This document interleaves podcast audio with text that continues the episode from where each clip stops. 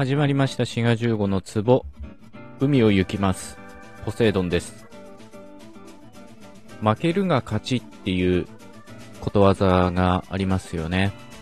まあ、今回のタイトルが、えー、それですけどことわざってねなかなか鋭いことをズバッと言ってますよね、まあ、だからこそことわざなわけですけど大は小を兼ねるとかね。まあそりゃそうなんですけど、なかなか、なんていうかな、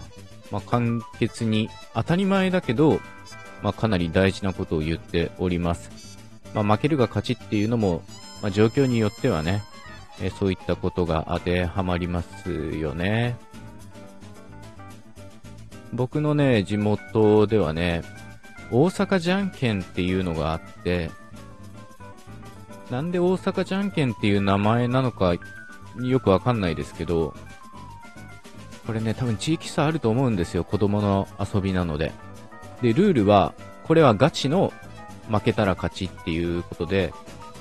まあ普通のじゃんけんの逆なんですよね、ルールがね。えー、グーはパーに勝って、パーはチョキに勝って、えー、チョキはグーに勝つと。合ってるのかなえー、そういう反対になるっていうのが大阪じゃんけんでございます。えー、その掛け掛け声として、大阪じゃんけん負けたら勝ちとかね、まあ、負けるが勝ちって言ってたこともあるかなという感じがします。まあ、いずれにせよ、この負けるが勝ちという表現ですが、これはね、まあ、ことわざなので、うーん、ちょっと古い日本語の特徴を残してると言えるかもしれません。というのが、負けるっていうのは、まあ、当然動詞なので、この動詞に直接がみたいなものをくっつけることは本当はできないんですよね。例えば、食べるが好きとか言えないんですよね。食べるのが好きとか、食べることが好きっていう風に、まあ、がに限らずですけど、こういう助詞をつけるときは、動詞に直接つくんじゃなくって、のとかことっていうので、まあ、一回名詞にしなきゃいけないんですね。まあ、そういった意味でのとかことっていうのは、まあ、前に出てきてるものを名詞化する力があるということができると思います。ですので、現代日本語風に考えると、負けるのが勝ちとか、えー、負けることが勝ちとした方が、本当はしっくりくるんですけど、まあそういうことわざとかね、えー、そういったものには、概して古い言い方が残っていて、まあ同じようなものは、なすがままとか、あるがままとかっていうのも動詞に直接ががついてますので、えー、似たような言い方になってるということができるかもしれません。で、えー、こういう負けるが勝ちみたいな言い方ができるのは、今言ったように古い日本語の特徴なわけですが、これは動詞にががついてるんですけど、その動詞の形っていうのが、連体形だというふうに考えることができるんですね。現代日本語では、連体形と終止形の区別がなくって、えー、負ける人とも言うし、えー、あいつは負けるとも言うということで、連体、つまり体言にかかる時も負けるという形だし、終止形、文末でも負けるという形です。ただ、この負けるっていうのは歴史を遡れば、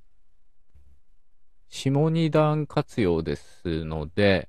え、連体形はまくるですね。まくる。え、終止形はまくです。ただ、現代日本語では両方、つまり連体形も終止形も負けるになっております。で、今回はこの連体形というのが一つポイントです。動詞には、がとかをみたいな助詞はつけないんですが、連体形だったらつくことができたんですね。というよりも、連体形というのは体言だということもできます。まあ、こういうのは準体法といって、まあ、まさに連体形が体言としてこう用いられるということなんですね。連体形という名前から体言に連なる形ですので、まあ、さっきのまくる人みたいにね、人みたいな体言に続く用法もあるんですけど、例えば、百人一首で、これやこの行くも帰るも分かれてはっていうのがありますけど、行くも帰るもっていうとこですね。これは、行く人も帰る人もっていう風に、えー、行く、帰るで、まあ、連体形で、まあ、体言となって、この場合、人を表していたということなんですね。だから、行く人も帰る人もということです。でね、これはね、体言の人っていうのを省略しているとは考えない方がいいと思います。人っていうのが省略されて、行くも帰るもっていうふうにこう、まあ、助詞がついてるというふうに考えるんではなくって、行く、帰る、連体形で体言として用いられてる準体法だと、まあ、考えるべきじゃないかなと思います。まあ、ですので、連体系のそのメインの機能っていうのは、もしかしたら準体法の方かもしれません。その体言に連なるっていうのはむしろおまけの機能で、まず連体系っていうのは動詞を体言にする、名詞化する機能で、で、その後に、まあ、名詞が出てきてもいいというか、その就職する名詞が出てくることもあるっていうようなね。おそらくそういうふうに考える人も中にはいるんじゃないかなと思います。で、負けるが勝ちというのは、まあこの負けるっていうのはね、もともと連体形、すなわち体言で、それに助詞がついてるっていうふうに言えるということなんですね。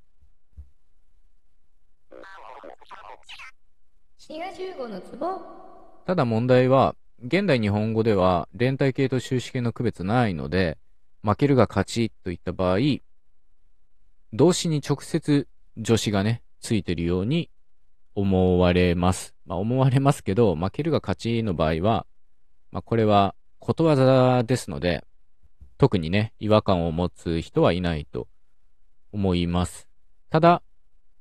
まあさっきも言いましたけどね、食べるが好きとかはやっぱ厳しいんですよね。その場合は、食べるのが好き、食べることが好きと言わなきゃいけないので、この意味で、現代日本語の連体形には、古文みたいな準体法、体言化、あるいは名詞化という機能はないということができます。というか、そもそも連体形はないというふうにも言えると思います。まあそもそも連帯形と終止形の形の区別がないので、まあそれを学校教育とかだと、連帯形終止形って分けてますけど、本当は必要のない区別です。現代日本語で我々が終止形と思っているものは、もともと連帯形だったものなんですね。これについては過去のエピソードで何度か話したことがあるはずなので、えー、概要欄にね、エピソードの URL 貼っつけておきますので、合わせて聞いていただけたらと思います。まあ、連帯系が収支系の役割までこう、その機能を拡大しちゃったので、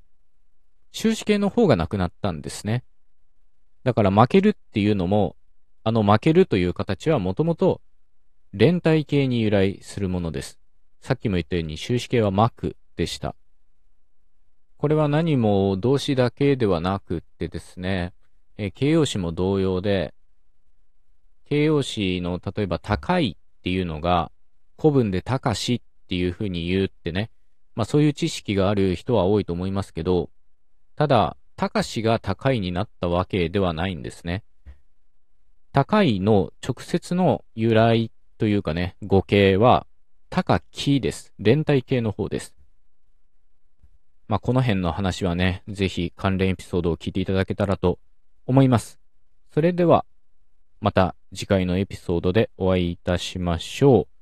番組フォローも忘れずよろしくお願いします。お便りも募集中です。それではまたお会いしましょう。お相手はシガ15でした。